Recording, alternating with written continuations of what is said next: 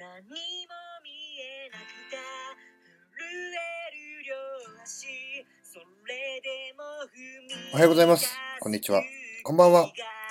筋トレ。やってますか？やってません。僕はね、筋トレやってませんね、今は。えー今日も始まりました。動き社長の独り言。この配信では、サラリーマン歴10年、起業して8年の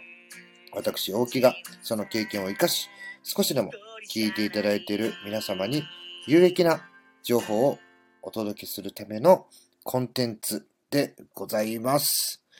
さあ、大木社長の独り言。今日もね、やっていきたいと思います。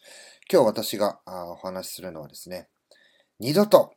しません。この二度とという言葉をですね、えー使わないようにしている。またね、そういう言葉が嫌いという話をしていきたいと思います。えー私もね、サラリーマン時代、えー尊敬する上司にですね、えー以後二度とこういうことはしませんという話をしたときにですね、じゃあそれしたらどうすんのってね、えー聞かれたことがあります。えって思いました。二度としねえって言ってんのに、したらどうすんのってどういうことだよとね。でね、えーそもそもね、その二度としないという私の言葉に対して、まあ、信用がなかったんですね。で、それをね、なぜかというふうに聞いたところ、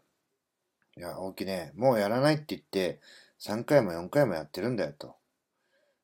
それがね、まあ強く怒られたかどう感じたかはわかんないけども、二度とやらない、二度としませんって言ったってね、信用がないと。もう散々やってるのに、そんなね、人間はいきなり変わらないんだよと。だったらね、そうならないためにどうすべきかっていうのをしっかりと考えて行動しますの方が、なんか現実的なんじゃないかなと。そうね、やっぱし、あの、私もね、最近、その言葉っていうのをね、すごいこう、身に染みるというか、えー今度僕がね、そういうふうに言われる側の立場に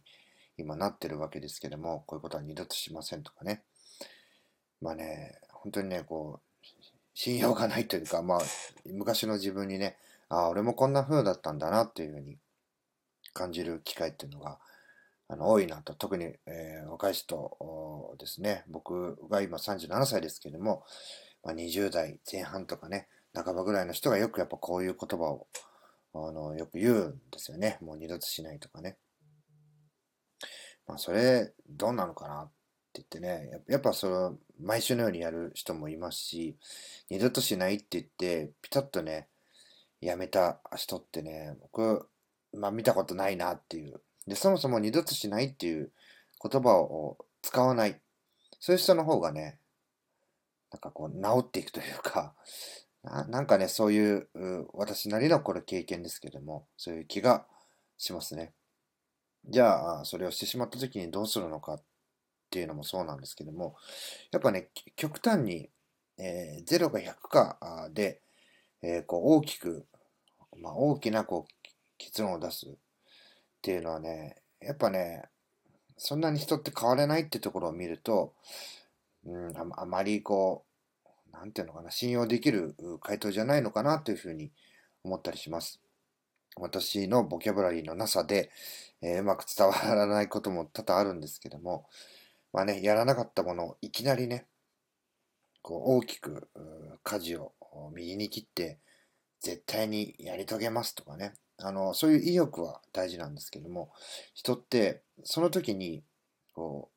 感じ、あの、湧き上がった熱量とかっていうのは、どんどんね、時間が経つにつれて、えー冷めていったり、落ち着いていくっていう、まあ感情ってそういうものですよね。そういう傾向がありますので、